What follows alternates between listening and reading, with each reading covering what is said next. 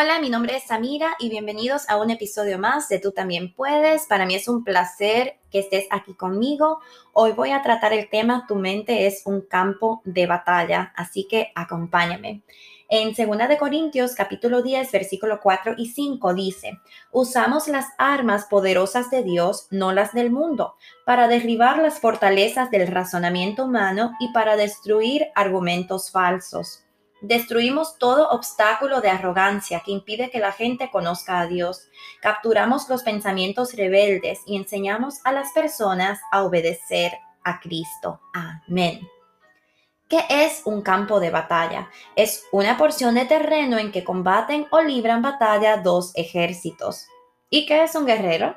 Es una persona involucrada o con experiencia en la guerra. Y también se podría decir que es una persona valiente y que defiende sus convicciones con su propia vida. ¿Y qué es una fortaleza mental? Es un área en la cual nos mantiene en atadura o en prisión debido a cierta manera de pensar. Como cristianos debemos de recordar lo siguiente. Número uno, estamos en una guerra. Número dos, nuestro enemigo es Satanás. Número tres, la mente es un campo de batalla. Número 4. El enemigo quiere levantar fortalezas en nuestra mente. Número 5. Lo hace con mentiras y estrategias.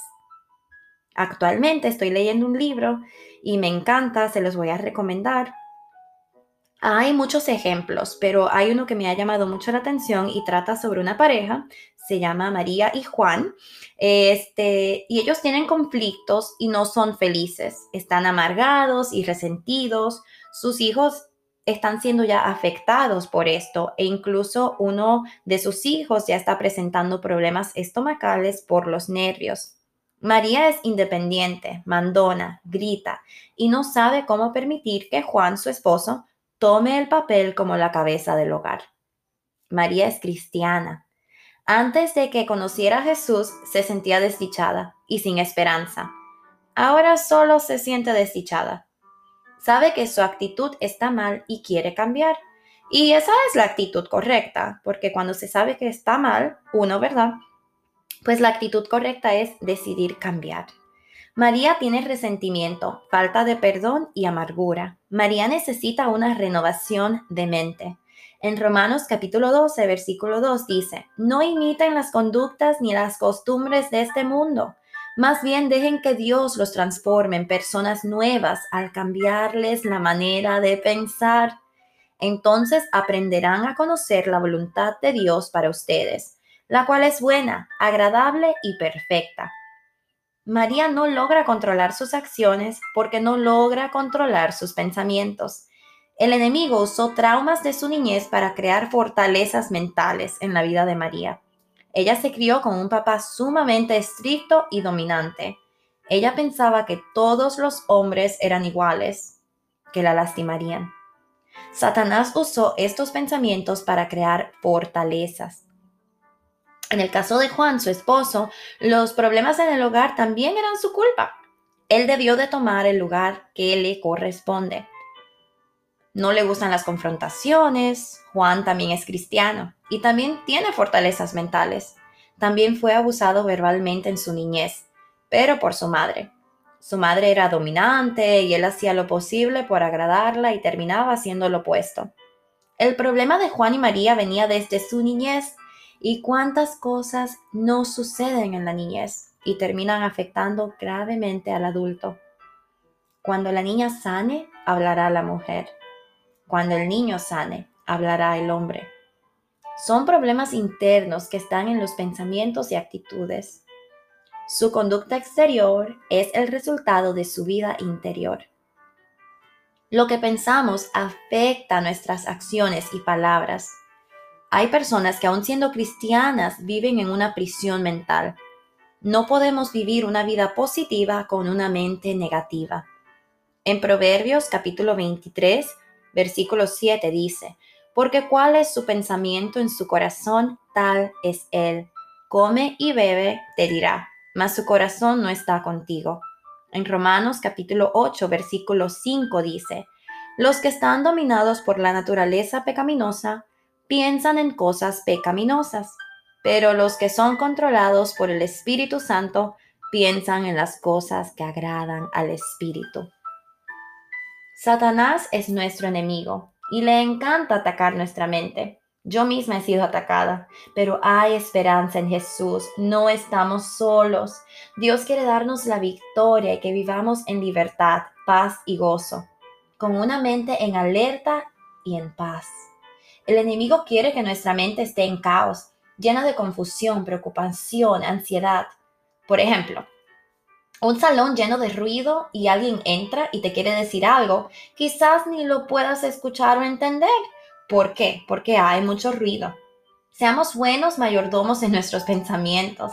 Tenemos que romper con malos y viejos hábitos y crear nuevos. Amén. Y quiero hablarte de Nehemías. Nehemías, eh, un hombre muy valiente. Dios lo usó para reconstruir las murallas de Israel.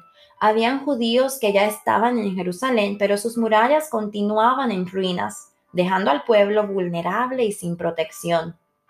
Así hay muchos, con ruinas mentales, entreteniendo toda clase de pensamientos. Eh, y te voy a hablar de algunos pasos que nos pueden ayudar tomando a Nehemías como ejemplo.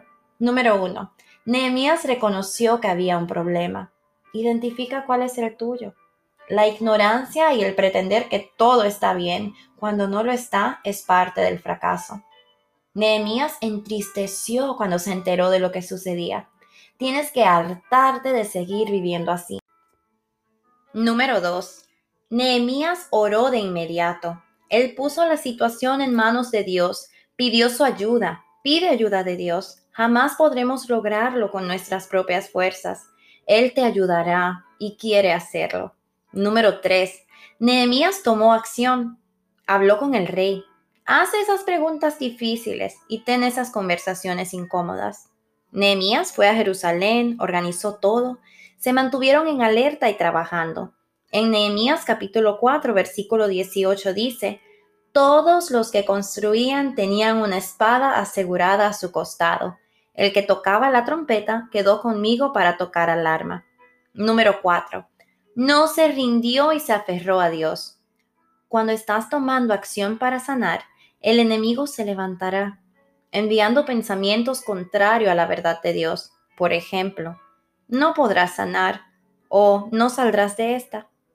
Pero tú sigue avanzando.